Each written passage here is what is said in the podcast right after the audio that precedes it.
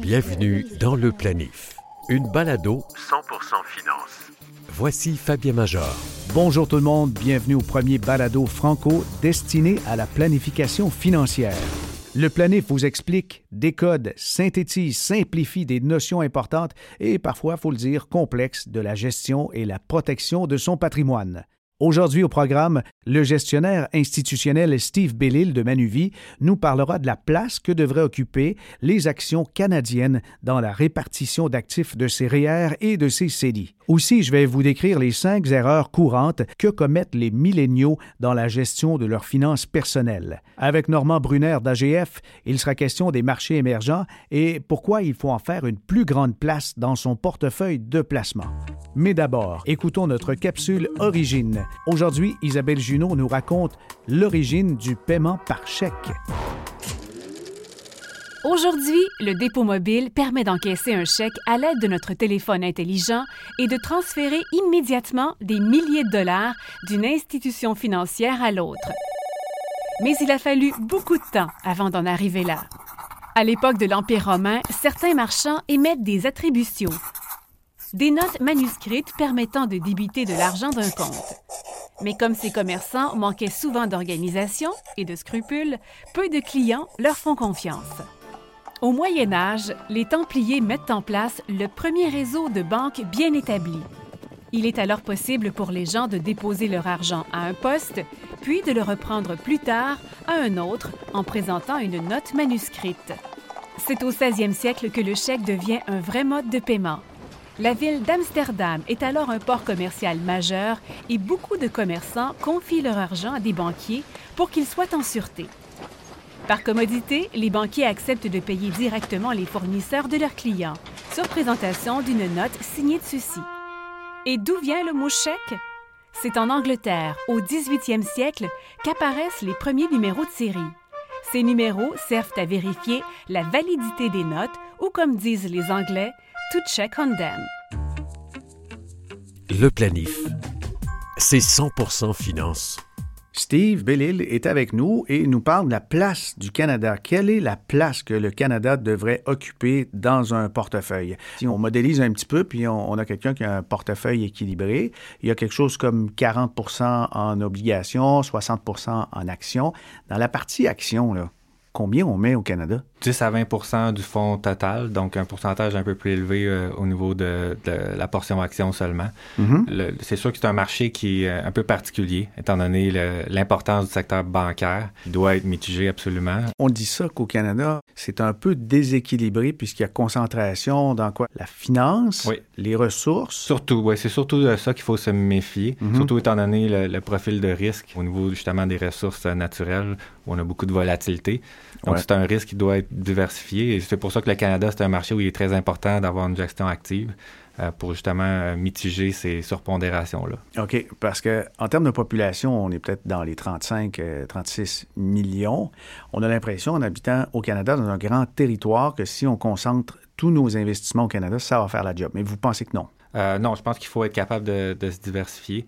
Il y a des secteurs qui sont pas du tout représentés ou pratiquement pas représentés dans les, les, grands indices boursiers canadiens, comme par exemple en soins de santé. Euh, présentement, la, majorité des titres dans ce secteur-là, c'est les, sociétés de cannabis, dans lesquelles je recommande pas d'investir d'ailleurs.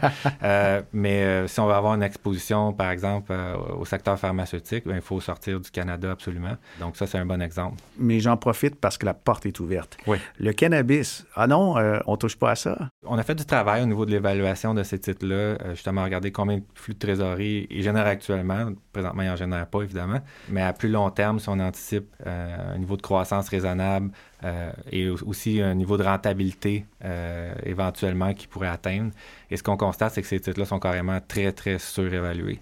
Beaucoup de ah spéculation, beaucoup d'attentes à la fois de croissance et rentabilité qui sont excessivement élevées, et aussi des, des barrières à l'entrée qui présentement semblent grandes, mais qui, euh, à plus long terme, peut-être ne seront pas tant que ça. Donc, espérer une rentabilité si élevée. Mon cousin Fernand peut faire compétition à weed, là. peut-être éventuellement, oui. Donc, de ce point de vue-là, euh, nous, on ne pense pas que c'est des investissements qui sont euh, astucieux. À ce point-là. Alors, vous, vous gardez une petite gêne pour l'instant, mais c'est n'est pas à maturité, évidemment. Si éventuellement on est surpris par le niveau de rentabilité puis qu'on voit que les fruits de trésorerie sont, sont intéressants, on peut changer d'idée, mais à, à ce stade-ci, on ne voit pas ça. Alors, on résume au Canada dans un portefeuille. Si on a un portefeuille 60-40, 60, en actions, 40 en obligations, on va se garder quoi? Entre 10 et 20% dans le Canada dans, le total, dans la portion actions? 10 à 20% du total du fonds. Donc, euh, je dirais 20 euh, à 30% de la portion action. OK. Alors, 20 euh, à 30% de la portion action. Puis les entreprises là-dedans, là, on, le pote, bon, ben pas sûr, mais il y a quand même des belles sociétés au Canada. Là. Oui, absolument.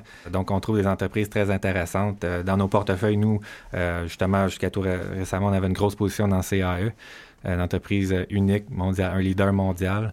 Ouais, c'est les simulateurs de vol pour euh, euh, l'apprentissage des pilotes. Exactement. L'entreprise a récemment rapporté d'excellents résultats. Le, titre, d'ailleurs, cette semaine a monté de plus de 10% en une journée. On trouvait qu'il était un peu sous-évalué. Maintenant, on trouve qu'il commence à être à peu près bien évalué par le mhm. marché. Donc, on a réduit un peu. Euh, les compagnies chemin de fer, comme j'ai mentionné. C'est CPCN? CPCN, oui, qui sont au niveau des flux de trésorerie, une stabilité impressionnante. Ça se différencie. Donc, c'est difficile de trouver des entreprises euh, dans ce secteur-là qui sont d'aussi bonne qualité hors du Canada. Mhm. Mais c'est quoi la dimension, par exemple, une compagnie comme euh, le chemin de fer, CPCN, euh, ça vaut quoi, 10, 20, 30 milliards ou plus? oui, le niveau de la, capitalisation boursière, je pense qu'on est beaucoup plus élevé que ça, mais oui, mhm. effectivement, c'est des grosses capitalisations. C'est dans les plus grosses entreprises au Canada, en fait. Au niveau de la technologie, une entreprise comme CGI, basée à Montréal, une entreprise qui génère des, des flux de trésorerie très impressionnants, rendement sur le capital aussi euh, très intéressant, qui fait des acquisitions à l'étranger et de façon très disciplinée. Donc, les retours sur ces acquisitions-là sont, sont, très bons. Euh, et c'est une entreprise qui, peu importe le contexte économique, va quand même réussir à bien s'en tirer étant donné la nature de leurs opérations. On peut rappeler à ceux qui nous écoutent présentement que dans le cas de CGI, les services que l'entreprise offre, c'est plutôt de la stratégie dans les technologies de l'information. Ce n'est pas nécessairement des logiciels. Hein? Exactement. Donc, c'est on aide les entreprises qui ont besoin de consultants finalement pour euh, bien établir leur infrastructure technologique et leur, logiciel, etc. Déployer les logiciels, surtout euh, pour la grande, euh, la moyenne et la très grande entreprise oui. D'autres entreprises que vous dites, euh, waouh, là, on détient quelque chose puis on, le garde. Présentement, quelque chose qui est très intéressant, c'est une entreprise comme Loblaw, justement. On voit les épiciers euh, un, peu partout sur la planète euh, ont des challenges présentement avec le, commerce en ligne qui, dans les grandes villes, commence à, mieux fonctionner pour euh, les épiceries. aussi, au niveau des marques, beaucoup de concurrence à ce niveau-là, les micro-marques, etc. Donc, on voit pas vraiment ces défis-là au Canada. Donc, les entreprises canadiennes s'en sortent mieux. Euh, développent elles-mêmes leur, leur, offre en ligne. Euh, et euh, donc, sont un peu comme immunisés de ces défis-là. mais malgré tout, les titres euh, s'atrangissent à, escompte comparativement à d'autres entreprises dans d'autres secteurs. Donc, Quand tu parles des titres, c'est Métro, c'est Lobla, c'est Sobeys dans l'alimentaire? On voit surtout Lobla, une grosse escompte. Donc, je pense que c'est un titre qui, qui est nettement sous-évalué, mais aussi Empire. Euh, qui détient Sobeys, donc au, Québec, ça serait les IGA, mhm. euh, qui euh, est un titre aussi intéressant et qui, justement, investit beaucoup dans le, commerce en ligne pour vraiment améliorer son offre de ce côté-là. Ça fait un petit bout de temps qu'on n'a pas eu vraiment de récession marquée, à part un petit passage de, de, six mois en 2015 au Canada. Mais en temps de récession, quels sont les titres canadiens qui performent assez bien ou qui montrent de la résistance, qui fait qu'on on va moins baisser dans le portefeuille? Bien, les épiciers, c'en est un bon exemple, un titre comme l'Obla. Euh, nous, ce qu'on aime particulièrement euh, d'un point de vue, justement, pour être un peu plus défensif, un peu mieux protégé euh, des baisses de marché ou des récessions, c'est les télécommunications. donc, c'est un des secteurs où on a une plus grosse surpondération par rapport à Rogers, Bell, est-ce que Québécois, vous considérez maintenant que c'est une télécom? Oui, absolument. On, inclut, on l'inclut dans ce lot-là, étant donné qu'une euh, bonne partie de la croissance maintenant vient de, du côté télécommunications. Et d'ailleurs, c'était un de nos titres favoris euh, jusqu'à tout récemment. Mais il a tellement bien fait que présentement, on trouve que l'évaluation est, est, euh, plus en ligne avec ce qu'on pourrait s'attendre. Mais aussi, BCE, TELUS, Québécois et même Cogeco. Mhm. Cogeco, le titre a quand même bien fait récemment, mais on pense que c'est encore un, titre qui a un bon potentiel de hausse vu que l'évaluation est très attrayante. Est-ce que Shark Communication est, une entreprise intéressante euh, qui est dans le même secteur? Non, présentement, euh, on, trouve, on trouve que l'évaluation n'est pas assez attrayante pour euh, justifier un investissement. OK, OK, OK. Ben, on, va revenir un petit peu sur Vidéotron qui appartient à, Québécois. si on regarde dans la dernière décennie, moi, je suis tombé un peu en bas de ma chaise en voyant que la croissance était quelque chose comme 550 mm-hmm. C'est étonnant. Ce sont les revenus de Vidéotron qui ont fait ça au titre de Québécois? Oui, euh, absolument. C'est l'opération principale euh, dorénavant. Euh, et ce qu'on a vu, c'est une bonne croissance au niveau du sans-fil. donc, en, en, faisant des investissements dans ce secteur-là, l'entreprise a réussi à se, construire une bonne part de marché et aussi la croissance généralement du secteur Internet. Quels sont les titres que vous écartez? Il y a le cannabis qu'on a fait une petite parenthèse tantôt, là, mais est-ce qu'il y a d'autres secteurs que vous n'aimez pas du tout? Euh, on essaie de, rester euh, euh, ouvert à, tous les secteurs. On, se fie vraiment sur est-ce qu'il y a du cash flow, c'est quoi le rendement des cash flow pour les entreprises. Mais généralement, il y a des secteurs où on voit pratiquement jamais de bons flux de trésorerie. Par exemple, dans le secteur minier, mm-hmm. comme j'ai mentionné, beaucoup de volatilité au niveau des prix des commodités, des, métaux, etc. et manque de discipline dans l'allocation du capital. Donc, souvent, on va lancer des gros projets de mines qui vont prendre cinq ans à se développer et on n'a pas vraiment une bonne vue à long terme de qu'est-ce que, qu'est-ce que le prix du, métal va être dans cinq ans. Et on se retrouve souvent euh, les culottes baissées où ce que le, euh, finalement on ne fait pas un bon rendement sur cet investissement-là. L'or, ça peut euh, entrer dans la même catégorie. Absolument, oui. Beaucoup de volatilité, presque impossible de prévoir le prix de façon fiable. En tout cas, moi, j'ai jamais vu quelqu'un qui était capable. C'est une industrie où pour avoir de la croissance, il faut déployer énormément de, de capital pour construire une nouvelle mine. Donc, ce pas des secteurs qu'on apprécie particulièrement. On parlait de récession euh, précédemment. Est-ce que vous utilisez des lingots d'or en réserve, des fois par mesure euh, de prévention ou sécuritaire? Non, euh, on ressent pas nécessairement le besoin, surtout que c'est un actif qui génère aucun revenu, aucun cash flow. Mm-hmm. donc, c'est pas quelque chose qu'on fait dans nos portefeuilles. On va utiliser plutôt justement un secteur comme les télécommunications qui est plus défensif.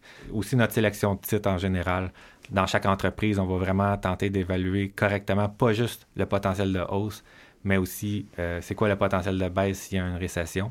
Et en comprenant bien c'est quoi la fourchette entre les deux, euh, on peut avoir une bonne vision du risque qu'on a dans le portefeuille. On peut rapidement faire des changements pour s'adapter. Donc l'or, euh, c'est un vestige du passé. C'est pas un refuge naturel aujourd'hui, en 2019. Je pense pas, non.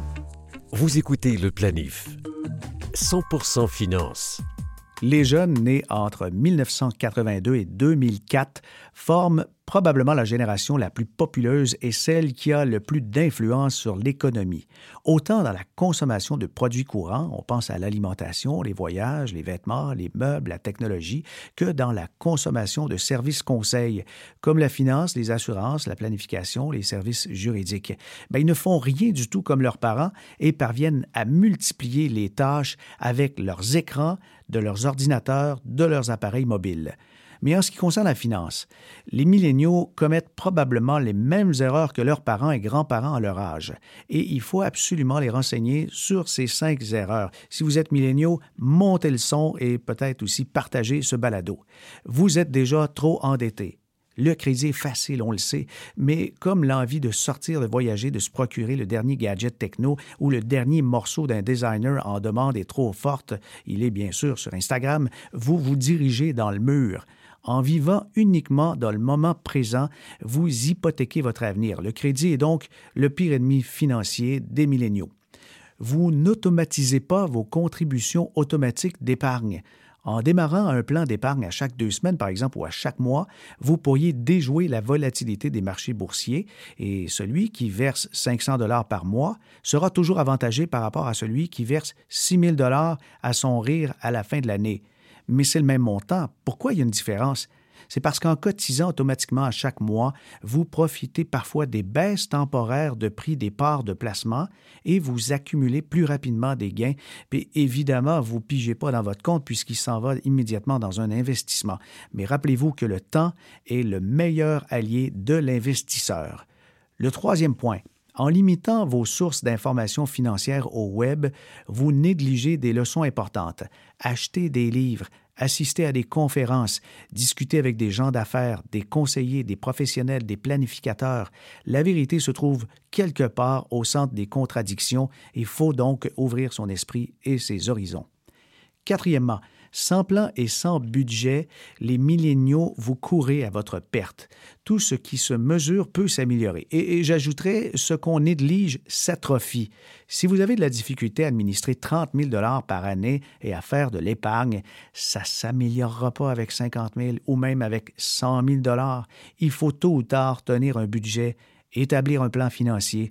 Mais rassurez-vous, on n'a pas besoin d'être très, très complexe à ce chapitre-là, mais il faut le faire par écrit et le suivre hebdomadairement. Leçon numéro un, dépensez moins que ce que vous gagnez. Et mon dernier point, parmi les erreurs financières des milléniaux, eh bien, vous exagérez vos capacités et connaissances des marchés financiers. Ce n'est pas parce que vous avez fait un ou deux bons coups à la bourse que vous voilà le prochain PDG de la Caisse de dépôt. Tous les gestionnaires professionnels d'envergure suivent des processus rigoureux et visitent en personne les entreprises qu'elles détiennent en portefeuille. Et ça, c'est pas donné à, tout le monde. On comprend que ça peut même être très coûteux. La gestion de capitaux, ça ne se limite pas à un écran. Il n'y a qu'une méthode, il n'y a pas qu'une seule méthode éprouvée pour déjouer le marché et conserver vos placements à long terme, ça, c'est certainement un des meilleurs conseils qu'on pourrait vous donner.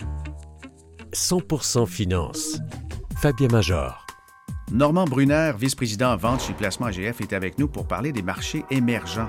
Dans les thèmes d'investissement, il y a des tendances et, les marchés émergents, c'est une grande tendance qui revient très, très souvent dans les discussions quand on parle d'avenir et de potentiel de hausse. Définitivement. Euh, on pense que les marchés euh, émergents restent une excellente opportunité pour les investisseurs à long terme. C'est sûr que les marchés émergents ont connu une période difficile en 2018. On a vu même euh, des pertes de près de 7 dollars canadiens lors de, de que d'autres marché était à la hausse, mais ils ont connu une solide performance jusqu'à présent en 2019. Euh, on regarde une hausse de plus de 3 en dollars canadiens à la fin du mois de mai. Selon nous, les investisseurs à long terme devraient continuer à avoir des allocations sur les marchés émergents, puis conserver leur avantage en termes de diversification et de croissance. Mais pourquoi un investisseur euh, qui a déjà un portefeuille bien garni, qui est diversifié dans toutes sortes de choses, devrait considérer ça, les marchés émergents? Bien, on sait que les marchés émergents, maintenant, font partie des investisseurs de leur portefeuille depuis plus de 20 ans facilement, mm-hmm. mais euh, les pays émergents et les pays en développement partagent un certain nombre de caractéristiques économiques similaires au niveau de la transition agraire des exportations, puis des taux de croissance rapides en raison de l'industrialisation de ces régions-là. Mais c'est difficile. Quand on parle de marché émergent, les gens vont, s'imaginer des fois que c'est des petits pays dirigés par mhm. des dictateurs, tout ça, puis ça fait plus peur, là, mais c'est autre chose. Mais définitivement, euh, quand on parle de la grandeur, il ne faut pas oublier que trois des dix plus grandes économies du monde sont des pays émergents. La Chine, le Brésil et l'Inde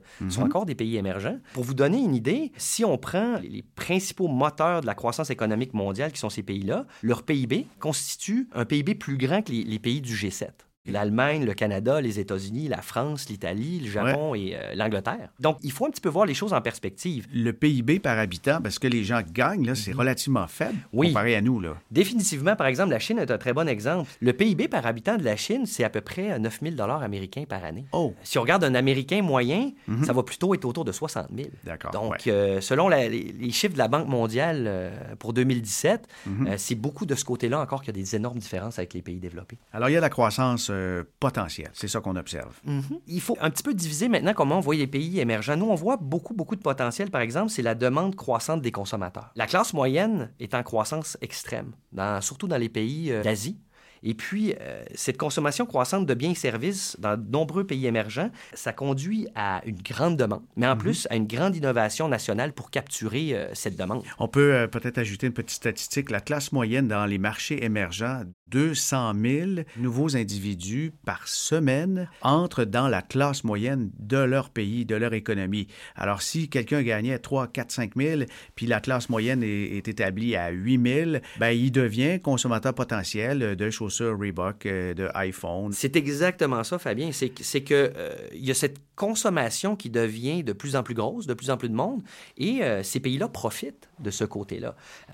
ça, ça a amené au deuxième point parce que la consommation a amené une révolution technologique. Ça se reflète très, très bien dans la croissance. On a qu'à penser à des pays comme euh, la Corée du Sud, qui a Mhm. des compagnies comme Samsung ou LG. Mais la Corée connaît. du Sud, c'est dans les marchés émergents encore. Ça semble pourtant une économie tellement développée. C'est exact. Mais d'après euh, Les critères. les là. critères, ils se trouvent encore dans les pays émergents. Ah oui. Une, une des autres choses que peut-être ils sont contents d'être dans les pays émergents, c'est parce que quand on regarde tout le marché émergent au complet, Mhm. la Corée représente, euh, je pense, au-dessus de 15% Alors que si tout d'un coup il devenait développé, il serait comme le Canada, il représenterait que 3% 3-4 ouais. Donc, euh, je pense que des fois, ils aiment être du côté émergent parce qu'ils vont avoir une plus grosse partie du marché Une aussi. plus grande exposition. Oui. Là. Mais euh, spécifiquement, là, pour les, les temps actuels, Mhm. est-ce que c'est soutenable, ces marchés-là, pour euh, les inclure dans le portefeuille, par exemple? Bien, on sait qu'il y a eu beaucoup de vents contraires l'année dernière, mais on pense maintenant que c'est des vents favorables pour les régions émergentes. Premièrement, avec le ralentissement de la croissance économique américaine et le ralentissement de la hausse des taux de la, Réserve fédérale américaine,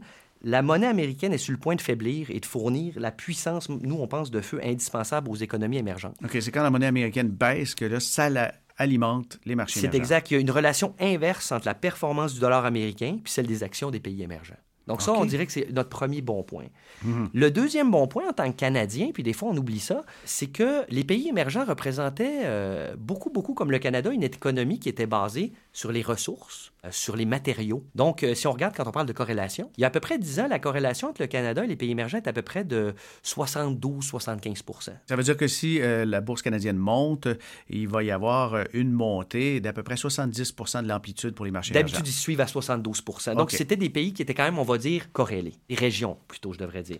Maintenant, par exemple, comme on parlait tout à l'heure, depuis 10 ans, les économies émergentes ont beaucoup changé. Elles sont basées beaucoup plus maintenant sur la consommation et sur la technologie. Donc, en fait, maintenant, la corrélation aujourd'hui avec le Canada est de zéro. Ah oui, il n'y en a plus. Il n'y en a plus. L'exact chiffre, c'est moins 0.12. Donc, Bon. c'est neutre. Il n'y a aucune corrélation. Mais s'il n'y a pas de corrélation, alors ça veut dire que c'est bon dans la diversification. Bien, définitivement, surtout qu'en tant que Canadien, on va souvent investir un peu plus au Canada. Donc, d'aller chercher euh, une autre région dans le monde qui a zéro corrélation avec où on investit, c'est une très belle façon d'améliorer ses rendements à le long terme, mais surtout de- d'enlever du risque sur le OK. court Mais, terme. mais pourquoi euh, être, être optimiste par rapport à ça? là? Bien, nous, on pense que ces pays-là, euh, avec ce développement-là, il y, a- il y a beaucoup, beaucoup de choses qui vont être créées dans l'avenir. On a juste à voir maintenant la compétition avec les cellulaires. Mhm. euh, avec les voitures, avec même la consommation de plus en plus de produits euh, qui sont faits, que ce soit agriculture, des choses comme ça. Des fois, c'est plus difficile pour des compagnies euh, locales pour se battre, mais pour les investisseurs, avec ces choix de compagnies pour aller chercher, pour les, euh, même les gestionnaires, c'est une façon fantastique de se séparer peut-être des fois d'un secteur ou d'une région qui pourrait tomber en récession plus rapidement qu'une autre. Alors, euh, en conclusion, c'est c'est une bonne idée d'ajuster ça peut-être dans son REER, dans son CELI. Moi, je pense que c'est toujours une question, bien sûr, de regarder euh, d'après nos risques et nos buts Ouais. où on veut aller. Et de doser. Mais définitivement, pour quelqu'un qui cherche une belle façon de se diversifier, je pense que oui. Et dernier petit point là-dessus que les gens souvent oublient, il est possible maintenant même d'aller dans les obligations émergentes. Donc, on n'est pas obligé de prendre le risque complètement des actions. On peut même Ouais. se diversifier du côté obligataire. Le planif. On ne peut pas léguer son REER à n'importe qui de n'importe quelle manière. Notre planitruc du jour vous invite à la prudence. Si vous léguez votre REER à un enfant ou petit-enfant à charge, la somme totale sera imposable entre ses mains, mais pourrait être utilisée pour acheter une rente imposable en vigueur jusqu'à sa majorité. Pour les enfants handicapés, il est autorisé de rouler le régime comme s'il s'agissait d'un conjoint. Ce seront donc les versements qui deviendront imposables. Dans le cas où les héritiers du régime sont des enfants majeurs ou non à charge, frères, sœurs, amis, voisins ou autres, les actifs détenus dans le REER ou dans le FER vont s'ajouter aux revenus à déclarer du titulaire dans sa dernière déclaration d'impôt. Voilà qui termine cet épisode. Pour d'autres bons conseils, trucs et idées pratiques et payantes en planification financière, ne manquez pas notre prochain rendez-vous du balado Le Planif. Ici Fabien Major. À bientôt.